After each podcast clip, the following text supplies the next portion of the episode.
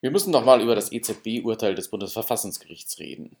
Das ist jetzt eine Woche alt und der Backlash, der Karlsruhe entgegengeschaltet ist, war einzigartig, sowohl vom Ausmaß als auch von der Schärfe der Kritik her. Und sogar ein Vertragsverletzungsverfahren vor dem EuGH wird jetzt geprüft. Aber in Karlsruhe hatte man sich offenbar vorbereitet und eine PR-Gegenoffensive in Gang gesetzt. Mit ausführlichen Interviews in allen großen deutschen Zeitungen, in denen Gerichtspräsident Voskuhle und der berichterstattende Richter im zweiten Senat Huber zu erklären versuchen, dass das alles goldrichtig war, was sie da gemacht haben und sich alle mal nicht so anstellen sollen. Eine, die das Funktionieren oder Nicht-Funktionieren des Europäischen Verfassungsgerichtsverbundes in der Eurokrise gründlich erforscht hat, ist Anousheh Farahat, Professorin an der Universität Erlangen-Nürnberg und Associate Editor des Verfassungsblogs. Die hat nämlich ihre Habilder darüber geschrieben und mit ihr rede ich in der heutigen Folge des Krisenpodcasts des Verfassungsblogs. Ich bin Max Steinbeiß und bis gleich. Verfassungsblog Corona Constitutional, unser Podcast zur Krise.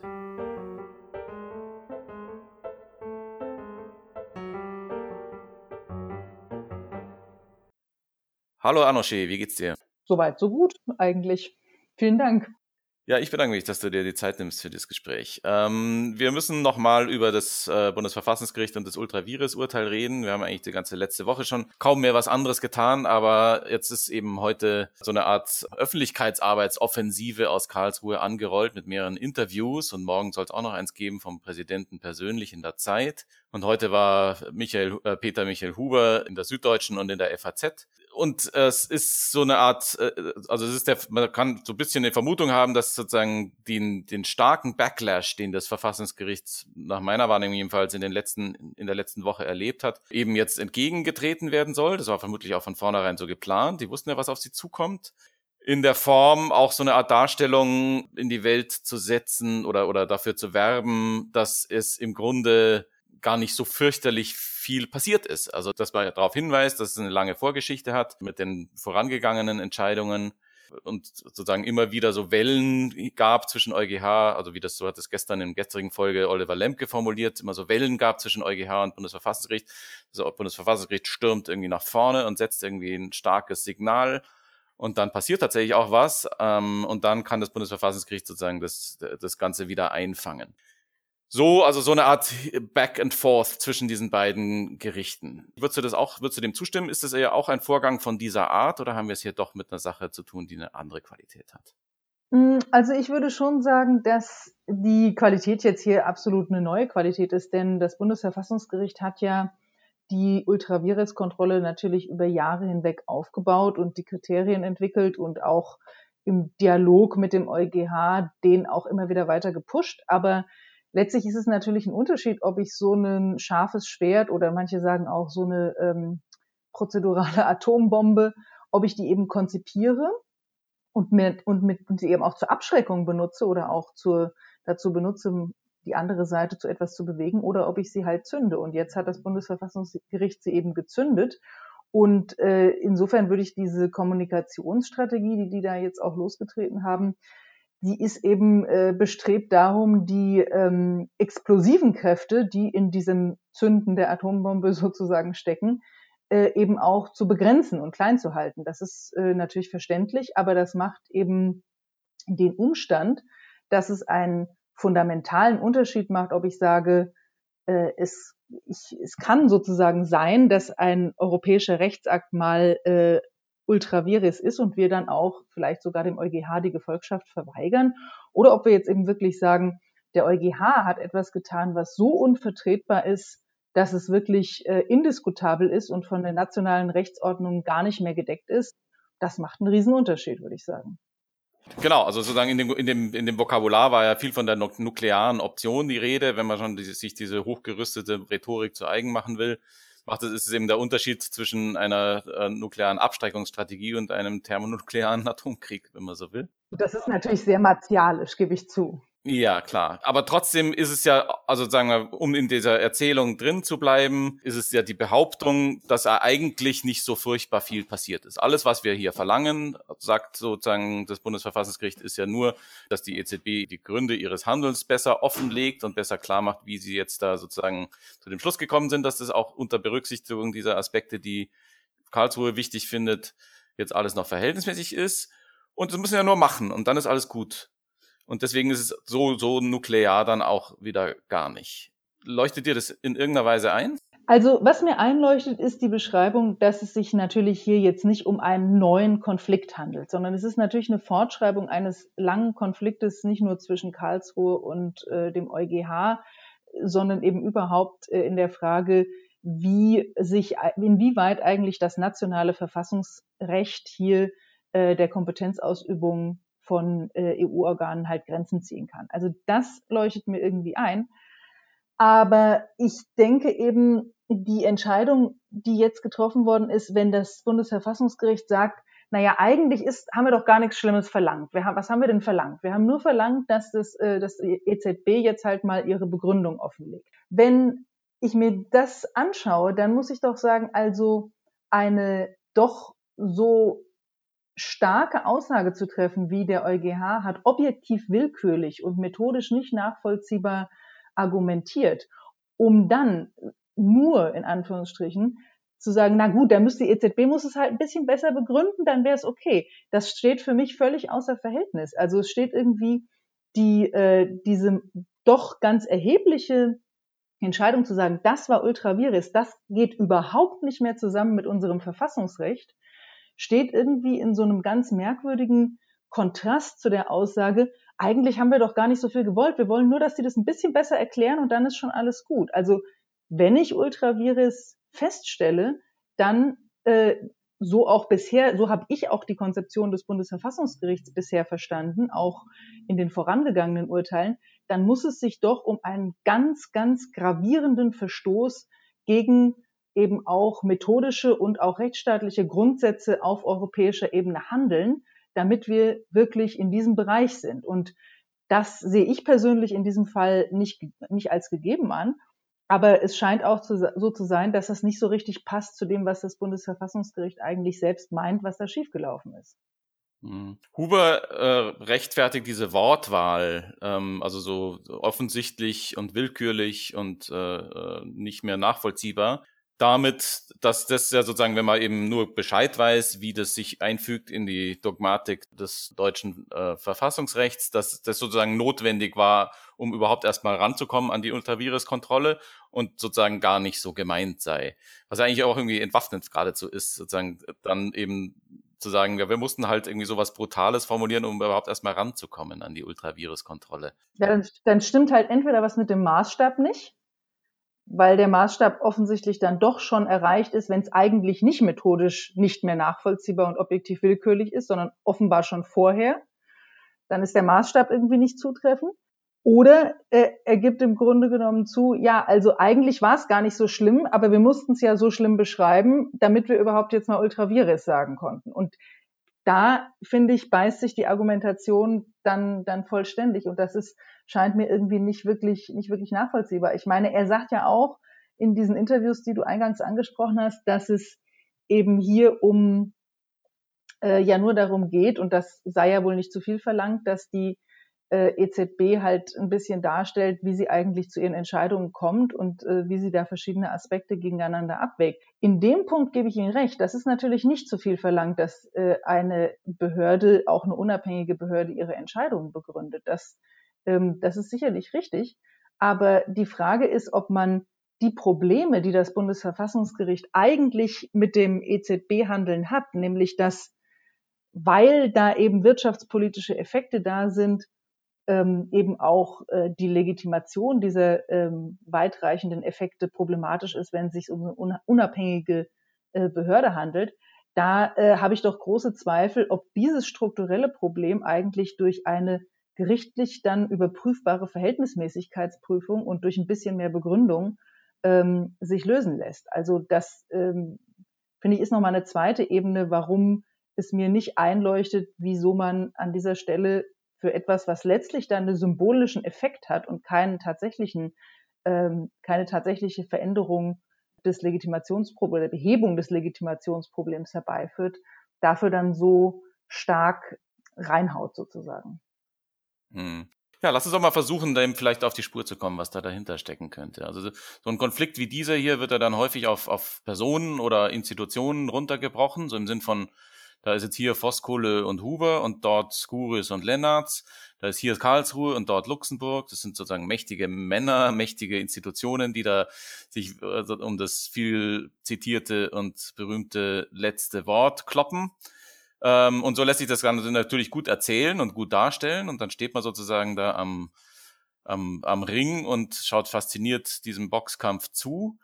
Aber es ist ja nicht nur sozusagen der sportliche oder gar nicht in erster Linie der sportliche Aspekt, der uns jetzt hier interessieren sollte, sondern da, da geht es ja auch um einen materiellen Konflikt, der hier ausgefochten wird. Und zwar nicht erst seit letzter Woche, sondern die Euro-Krise äh, beschäftigt uns, äh, oder, oder die, der Konflikt, der hinter der Euro-Krise steckt, beschäftigt uns seit vielen Jahren. Dazu hast du viel geforscht. Du hast deine Habilitationsschrift darüber geschrieben. Ähm, was ist denn sozusagen der, der materielle Konflikt, der hier da tatsächlich dahinter steckt und der hier ausgefochten wird? Ich denke, man kann zwei Ebenen unterscheiden. Also zunächst mal kann man die tatsächliche Ebene sich angucken, die tatsächliche Ebene dieser Konflikte, die hier in Rechtsform ausgetragen werden vor dem Bundesverfassungsgericht, aber eben auch vor dem EuGH oder vor anderen nationalen Gerichten die, die da zugrunde liegenden tatsächlichen lebensweltlichen Konflikte, das, die würde ich als transnationale Solidaritätskonflikte beschreiben. Das hat das Bundesverfassungsgericht in dieser Entscheidung ja im Grunde auch selber zum ersten Mal so richtig offengelegt. Es geht darum, welche Verteilungseffekte die Entscheidung jetzt in diesem Fall der Europäischen Zentralbank in den äh, europäischen Mitgliedstaaten haben. Also was das für Folgen hat in diesem Fall ähm, eben die, die Zinsen durch Anleihenkäufe auch äh, unten zu halten und äh, dass sich das natürlich in den unterschiedlichen Volkswirtschaften der Europäischen Union, der Eurozone, unterschiedlich auswirkt, je nachdem, wie, äh, wie die Ausgangsbedingungen sind. Und die gleichen oder ähnliche Konflikte haben wir in der Eurokrise eben auch äh, gehabt, dort, wo die Verfassungsgerichte über die äh, diese sogenannten Memoranda of Understanding gestritten haben oder ge, äh, geurteilt haben in diesem Fall ähm, wo es also um die Frage ging, wie wirken sich eigen, wie wirkt sich eigentlich die, ähm, die Eurokrise und die Mechanismen oder die Instrumente, die wir zu ihrer Bewältigung entwickelt haben auf europäischer Ebene, wie wirkt sich das dann in Verteilungskonflikten auf nationaler Ebene aus? Und ähm, deswegen würde ich die erstmal so als transnationale Solidaritätskonflikte beschreiben.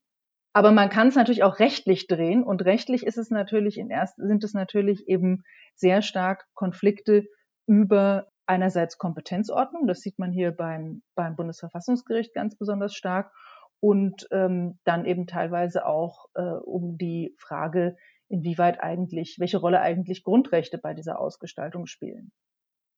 Dieser transnationale Solidaritätskonflikt, also da auf den Euroraum kommen sozusagen Lasten zu, die dann sich sehr ungleich verteilen und wo dann sozusagen zum politischen Problem wird und Konfliktstoff wird äh, innerhalb des Euroraums, wie, wie diese Lasten dann zu verteilen sind. Das ist sozusagen ein Konflikt, der äh, äh, politisch ausgetragen wird, aber bei dessen Lösung eben die Verfassungsgerichte ähm, auch eine ganz maßgebliche Rolle spielen und für sich auch beanspruchen im Rahmen des sogenannten Europäischen Verfassungsgerichtsverbundes, an dem verschiedene Gerichte teilhaben ähm, und sozusagen in der Interaktion miteinander dann sozusagen den Beitrag dieses Verbundes zur Bewältigung dieses Konflikts oder zum Austragung dieses Konflikts leisten. Ähm, wie hat sich denn dieser Verfassungsgerichtsverbund jetzt seit der, in der Euro-Krise geschlagen? Und was hat sich an ihm jetzt mit dem Thema, über das wir jetzt hier reden, verändert? Also ich denke, was du ja richtig beschreibst, ist, dass diese ein Kennzeichen von diesem Verfassungsverbund ist eben, dass das Verhältnis von nationalen und europäischen und europäischem Verfassungsrecht eben immer äh, in der Schwebe ist, insofern als dass es eben immer umstritten ist, äh, in welcher Situation eben welche verfassungsrechtliche Ordnung da das letzte Wort, so hast du es formuliert vorhin, äh, eben hat. Man kann sich halt fragen, ob eigentlich, äh, welche Rolle eigentlich hier das, wenn man jetzt aus der europäischen Perspektive guckt, welche Rolle hier eigentlich das europäische Verfassungsrecht überhaupt in der Krise gespielt hat. Und da würde ich eben sagen, dass ähm, es zwar so ein paar Ansatzpunkte dafür gibt, dass das, äh, sage ich mal, etwas präsenter geworden ist. Also zum Beispiel hat der EuGH irgendwann dann auch gesagt, na gut, ähm, man muss diese ganzen Austeritätsmaßnahmen doch irgendwie auch auf äh, europäische Grundrechte hin überprüfen können, jedenfalls in bestimmten Situationen.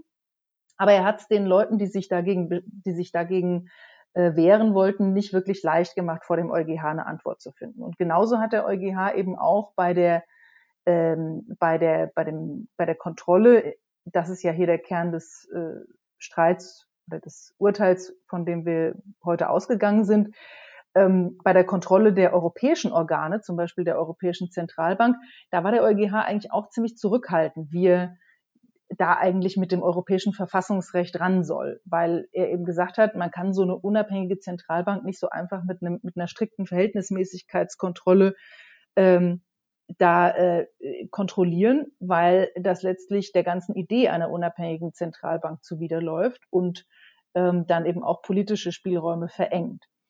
Und äh, da ist das Verfassungsrecht, das stößt so ein bisschen an seine Grenzen, würde ich sagen.